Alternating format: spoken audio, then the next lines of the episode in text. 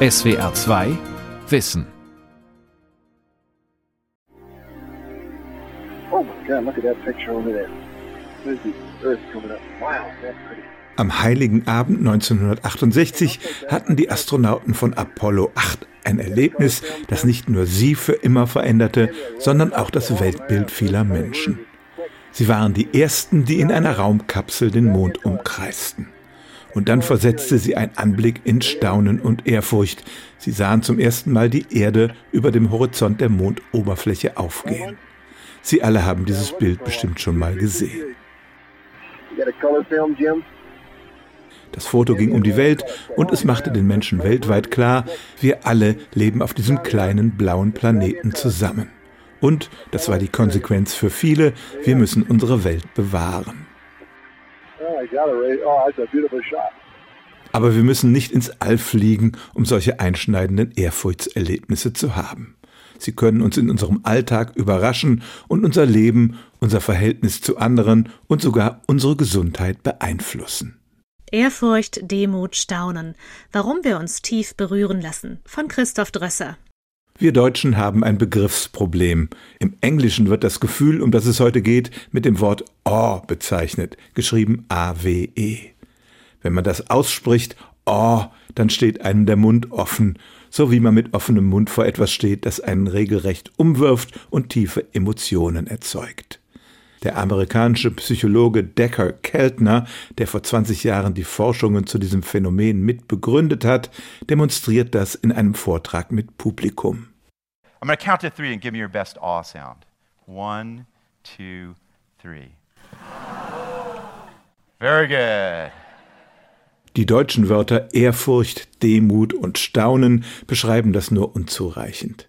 Das findet auch Arndt Büssing, ein Mediziner an der Universität Witten-Herdecke, der viel in englischsprachigen Zeitschriften zu dem Thema veröffentlicht hat. Ehrfurcht hat einfach ein Kontextproblem. Das hat was mit Furcht zu tun. Und in der Tat kommt das ja von diesem alten Begriff, ich muss mich in Ehre und Furcht vor dem König oder einer anderen mächtigen Person verneigen und dann bin ich klein, das ist ein Machtgefälle. Und das gefällt natürlich nicht jedem. Insofern ist es irgendwie klar, dass wir diesen Begriff nicht mehr gerne verwenden. Büssing spricht lieber von Innehalten in Staunen. Ich halte für eine gewisse Zeit meinem Alltag, oder setze ich ein Stoppzeichen in meinem Alltag und bin wirklich ganz gefangen in diesem Augenblick. Der beeindruckt und fesselt mich so sehr, als wenn die Zeit für einen kurzen Moment stillhalten würde. Es gibt dann noch das andere, das kleine Innehalten, dann staunt man eine gewisse Zeit, aber es beeindruckt einen nicht wirklich tief. Es hat keine Nachhaltigkeit. Ich durfte vor kurzem einen Artikel von einer chinesischen Arbeitsgruppe ähm, reviewen und da war ich ganz irritiert, dass sie den Begriff Awe nutzten für das schöne neue Nokia-Handy, was einen so in Freude versetzt. In den USA hat es in den letzten 20 Jahren eine Menge an Forschungen gegeben zu diesen Awe-Momenten, auch mit praktischen Experimenten. Was geht in uns vor, wenn wir solche Erlebnisse haben? Decker Keltner von der University of California in Berkeley erzählt in seinem Vortrag von seinen ganz persönlichen Ehrfurchtserlebnissen. Wenn ich an meine eigenen Ehrfurchtserfahrungen denke, dann denke ich an Chichen Itza in der Maya-Kultur die Sainte-Chapelle in Paris. Ich denke an die Worte von Führern wie Mahatma Gandhi. Ich denke an die Lauchsuppe, die ich einmal im Restaurant Chez Panis gegessen habe. Eine Offenbarung. Ich denke an die Bürgerrechtsbewegung hier in Berkeley. Und dann denke ich an den Rock'n'Roll und an Iggy Pop, eine universelle Quelle der Ehrfurcht. I am the passenger. Es können Erfahrungen mit alter Kultur sein, religiöse und politisch bedeutsame Momente, aber auch ganz alltägliche Erlebnisse. Und sie sind sehr abhängig von ganz persönlichen Präferenzen, etwa in der Musik. Wir haben auch Menschen in der Fußgängerzone von Baden-Baden nach ihren persönlichen Ehrfurchtsmomenten befragt. Ehrfurcht, ja. Vor dem Lebenswerk meiner Großmutter habe ich heute noch Ehrfurcht und immer schon gehabt. Und ja, ich habe auch Ehrfurcht vor Menschen, die sich sozial engagieren. Also nicht die, die sich festkleben auf der Straße, aber so Leute, die einfach ihre sozialen Dinge wahrnehmen. In Ehrfurcht erstarrt. Also was ich ganz richtig toll fand, als unsere Bundesinnenministerin in Katar saß, im T-Shirt mit der Binde, One Love und hat da Stärke gezeigt neben dem FIFA-Bus, ne, der da mal kurz die Gesichter hängen hat lassen. Ne? Das fand ich ganz toll. Ne? Michelle Chiota, eine Psychologin von der amerikanischen Arizona State University, hat im Detail studiert, was bei Menschen passiert, die solche Gefühle haben und was die Ehrfurcht von anderen Emotionen unterscheidet. What really jumps out to me as an, an affective scientist is how different it is from other pleasant emotions. Was mir als Emotionsforscherin besonders auffällt, ist der Unterschied zu anderen angenehmen Gefühlen. Die sind in der Regel aktivierend. Wir müssen uns auf eine materielle oder soziale Belohnung zubewegen. Und dann achten wir weniger auf Details in der Umgebung. Und die meisten positiven Emotionen sind mit einem Lächeln verbunden. All diese Merkmale sind bei der Ehrfurcht nicht vorhanden. Each of those three features is absent in awe. Michelle Chiota geht sogar so weit, dass dieses Oh-Gefühl für sie auf einer Stufe steht mit anderen grundlegenden Gefühlen oder, wie sie lieber sagt, diskreten Gefühlen. Many researchers, as I do, eine diskrete Emotion ist eine evolutionäre Anpassung, um auf eine bestimmte Art von Bedrohung oder Gelegenheit zu reagieren, die unseren Vorfahren häufig begegnete, etwa eine Reaktion auf ein Raubtier oder einen Schadstoff. Und ich denke, dass Ehrfurcht in diese Kategorie fällt und dass die Reaktion auf die Reize, die sie auslösen, wichtig waren für eine Spezies, die für ihr Überleben in erster Linie auf Wissen angewiesen ist quite crucial, actually, for a species that survives primarily through knowledge. Ja, ich glaube, das letzte Mal habe ich schon gestaunt, als ich ähm, in der Schweiz in einen Fluss gesprungen bin und da gebadet habe. Und dann bin ich so gegen, den, gegen die Strömung angeschwommen und die war echt verdammt stark. Und dann ist mir irgendwie nochmal so bewusst geworden, wie stark so Naturgewalten sein können. Nicht immer ist das Ehrfurchtsgefühl positiv. Wir empfinden es auch, wenn wir Zeugen von zerstörerischen Naturgewalten werden oder sogar wenn Menschen unsagbare Gräueltaten begehen. Das hat Michelle Chiota in dem New Yorker Museum erfahren, das an die Terrorangriffe vom 11. September erinnert. And they have on pillars in that museum live video clips of people watching the Twin Towers. Man kann dort Videos von Menschen sehen, die die Zwillingstürme am Tag der Anschläge beobachten. Und man sieht immer wieder den ehrfürchtigen Gesichtsausdruck. Die Menschen waren wie gelähmt, die Augen weit aufgerissen, der Mund offen, die Hände oft über dem Mund. Mit Sicherheit befanden sich ihre Körper nicht in diesem hochgradig aktivierten Kampf-Fluchtmodus. Sie verhielten sich wie Menschen, die einen Berggipfel erklimmen und zum ersten Mal das Panorama genießen. Sie halten einfach inne, um den Eindruck in sich aufzunehmen. To take it in. Sie sieht also die Hauptfunktion der Ehrfurcht darin, dass wir aufnahmefähig werden für neue, unerwartete Informationen. Das haben sie und ihr Team tatsächlich in Experimenten mit Probanden bestätigen können.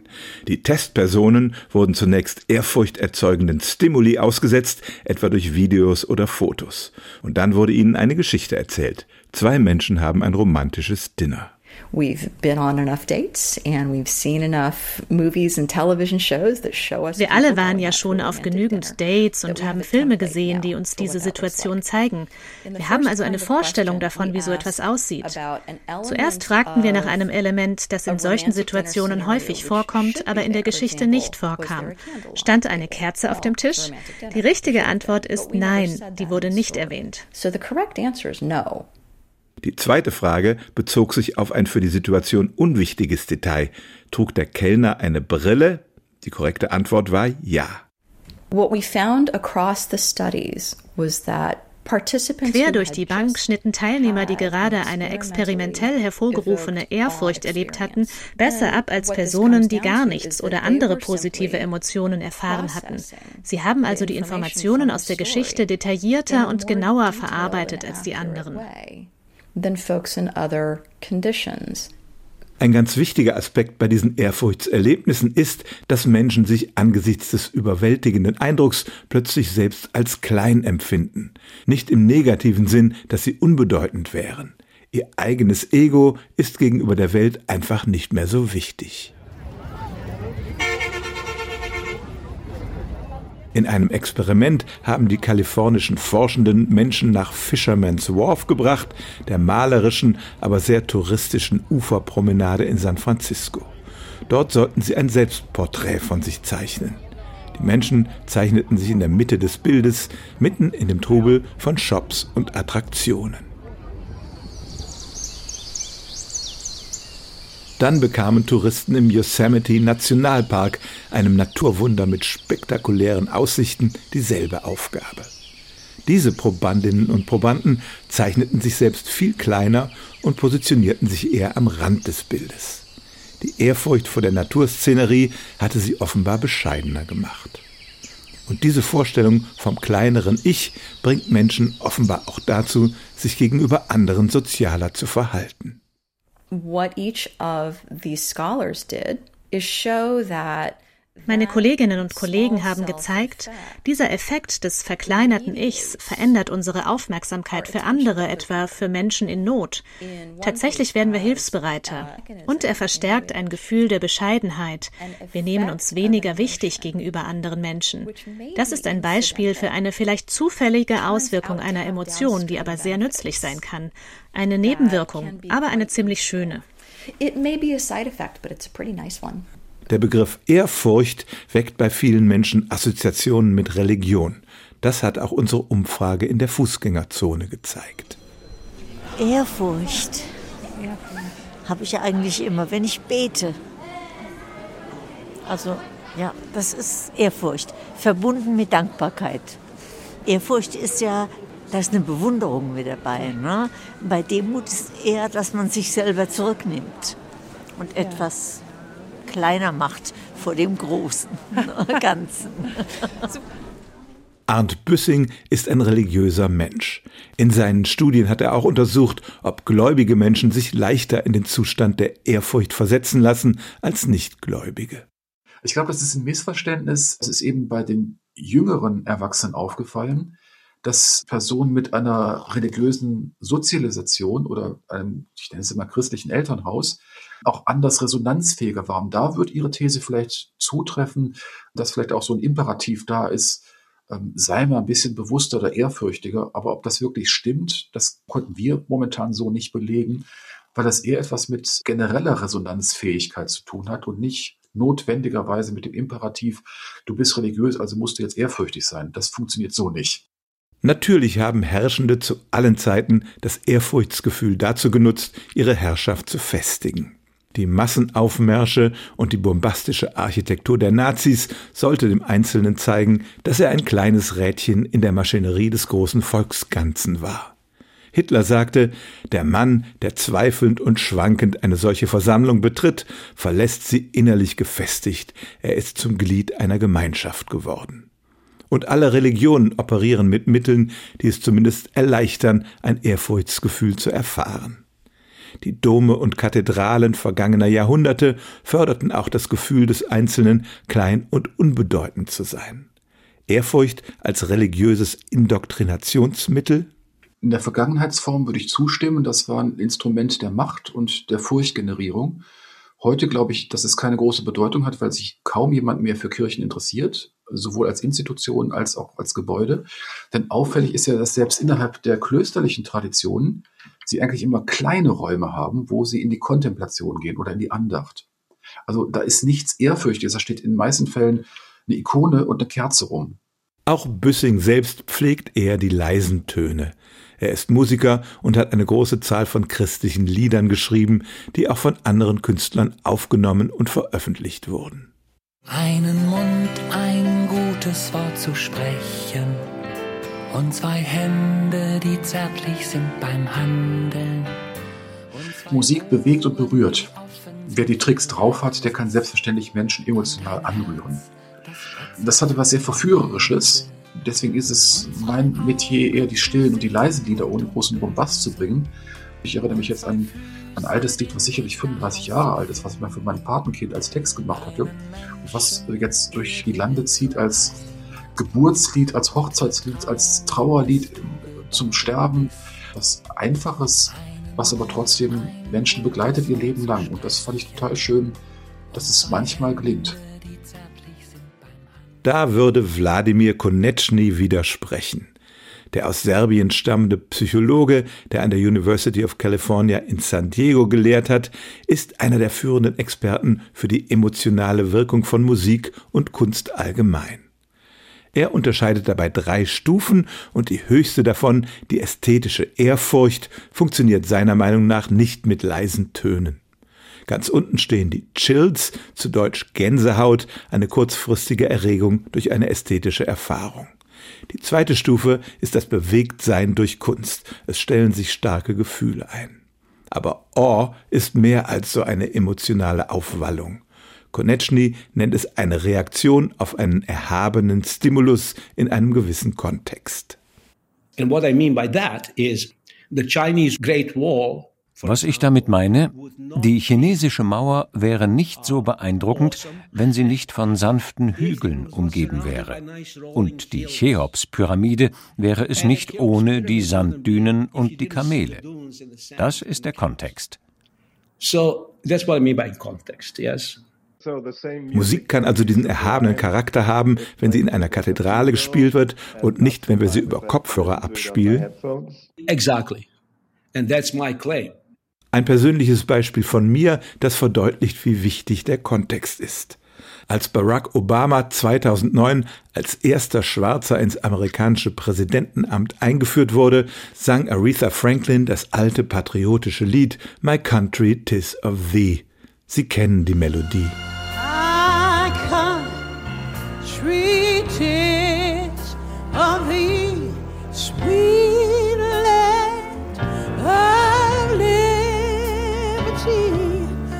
Eine schwarze Jazzsängerin eignet sich dieses Lied an, verbluest und verjazzt es und sagt damit deutlich, wir Schwarzen sind oben angekommen und Teil dieser Nation.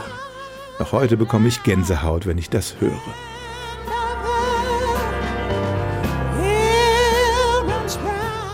Die Musikforschung hat einige musikalische Parameter bestimmt, die zumindest hilfreich dabei sind, ein Ehrfurchtsgefühl zu erzeugen. Wenn es plötzlich laut wird, das Tempo zunimmt, bestimmte dissonante Akkorde erklingen. Aber die Erhabenheit, von der Konechny spricht, steckt nicht in der Musik selbst, sondern entsteht aufgrund ganz individueller Erfahrungen und in ganz bestimmten Situationen. Es muss zum Beispiel keine klassische Musik der Hochkultur sein. Ich verabscheue zum Beispiel Heavy Metal, aber ich mag guten Punkrock aus den 80er Jahren.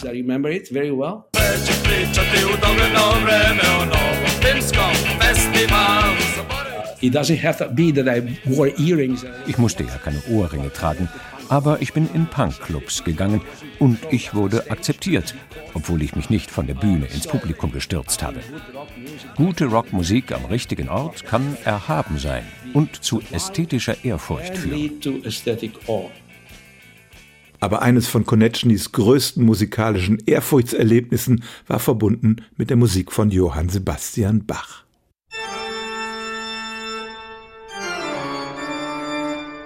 I was on sabbatical in Berlin. Ich war auf Sabbatical in Berlin. An einem Abend hatte ich lange gearbeitet und konnte nicht einschlafen. Es war fünf Uhr morgens. Ich setzte mich ins Auto und fuhr nach Leipzig. Damals gab es noch die DDR.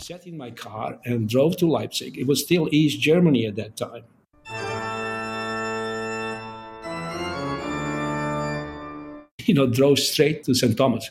Thomaskirche. Ich fuhr direkt zur Thomaskirche. Um 7 Uhr klopfte ich an die Tür des Kapellmeisters. Er öffnete und ich sagte, ich bin aus Berlin gekommen, um Bach auf der Orgel zu hören. Und ich bin bereit, dafür 1000 Mark für die Kirche zu spenden.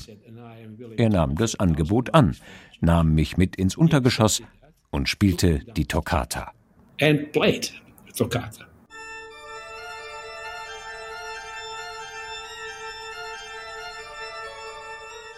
Hier wird klar, wie eine für sich genommen schon eindrucksvolle Musik zu einem lebenslang erinnerten Erlebnis wird. Bach war ein Vorgänger dieses Kapellmeisters, er liegt in der Thomaskirche begraben. Den Komponisten, glaubt Konechny, hätte es in seinem Grab auch nicht stillgehalten.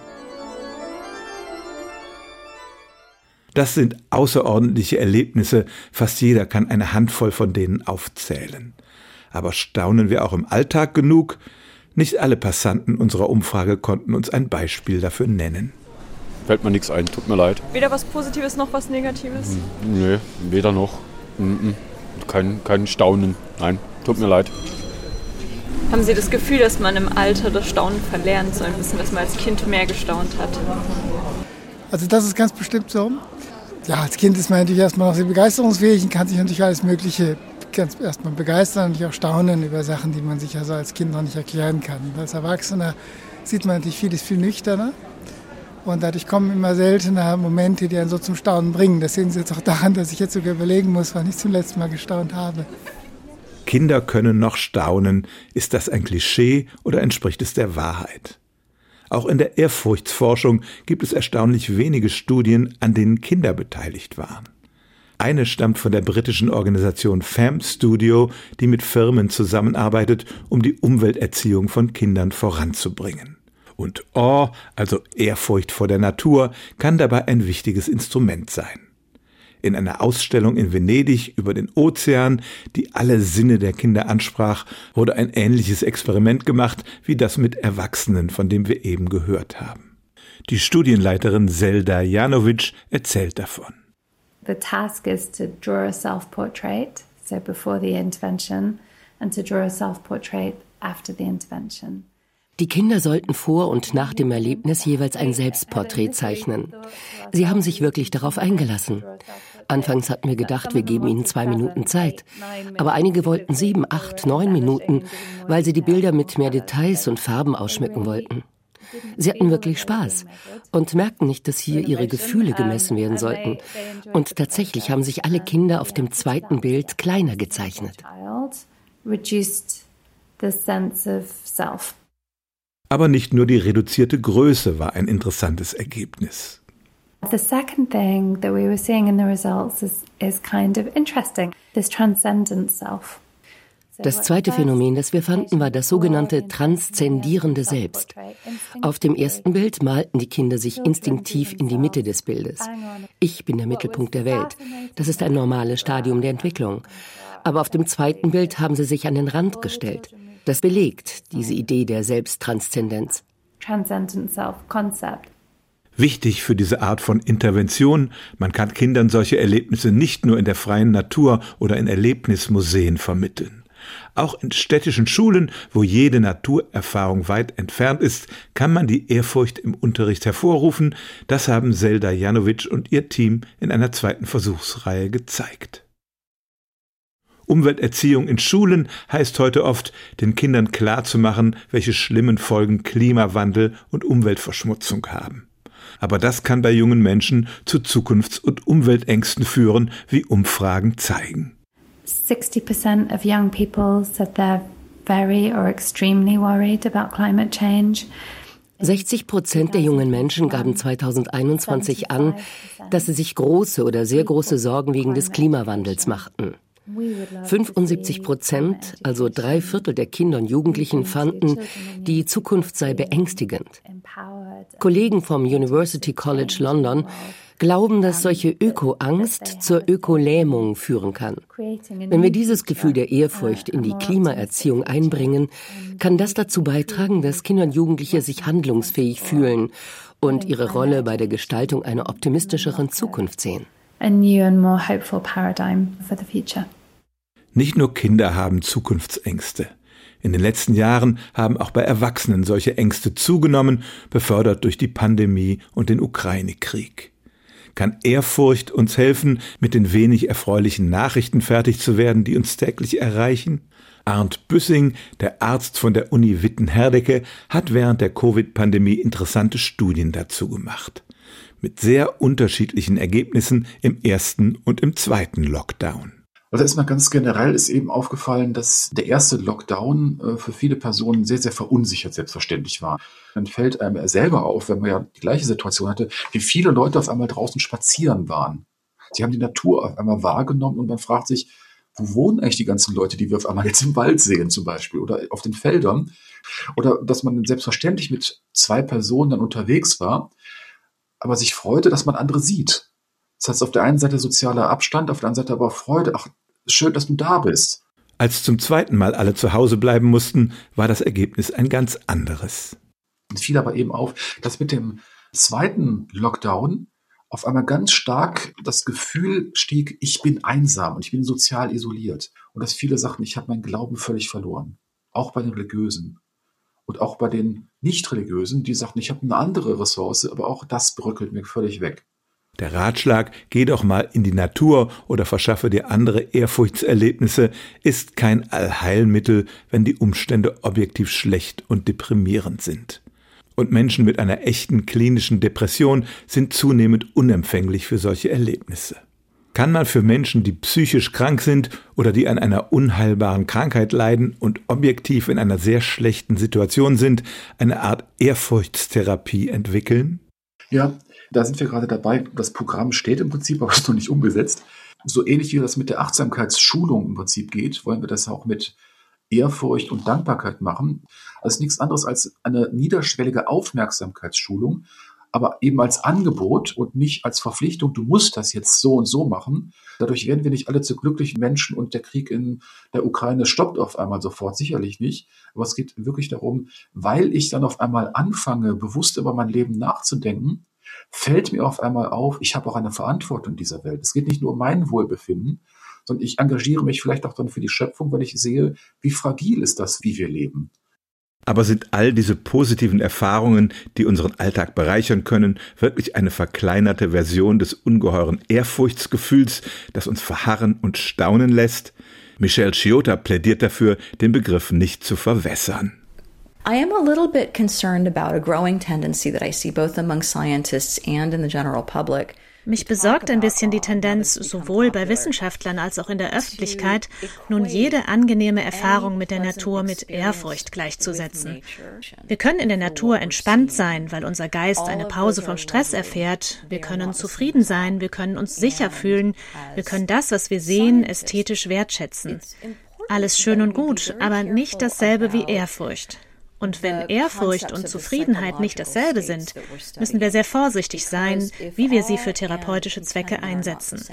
We need to be very cautious about how we use them for therapeutic purposes. Es gibt noch vieles zu erforschen über das ehrfurchtsvolle Staunen.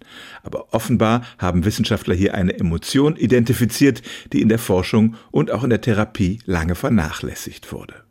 Eigentlich erstaunlich, dass das erst jetzt der Fall ist. SWR 2 Wissen. Ehrfurcht, Demut, Staunen. Autor und Sprecher Christoph Drösser. Redaktion Vera Kern. Ein Beitrag aus dem Jahr 2022. Wie wir ticken. Wie wir ticken. Wie wir ticken. Euer Psychologie-Podcast. Große Gefühle und kleine Abenteuer, Liebe und die Kunst, sich zu streiten – wie kann Versöhnung gelingen? Was macht Frauenfreundschaften aus? Was hilft gegen das ewige Aufschieben? Solche Fragen beantwortet der Psychologie-Podcast der beiden Podcast-Champions Radiowissen und SWR2 Wissen. Lebensnah und wissenschaftlich fundiert nimmt euch unser Podcast Wie wir ticken mit in die Welt der Psychologie. Wir fragen, wie Gefühle, Gedanken und Verhaltensweisen entstehen und warum. Wir reden über Sehnsüchte und Süchte, wir klären auf über psychische Erkrankungen, gehen zurück in die Kindheit und wir sagen, wie ihr euch und andere besser verstehen könnt. Wie wir ticken. Euer Psychologie-Podcast von Radiowissen und SWR2 Wissen. Alle Folgen findet ihr in der ARD Audiothek. SWR2 Wissen. Manuskripte und weiterführende Informationen zu unserem Podcast und den einzelnen Folgen gibt es unter swr2wissen.de.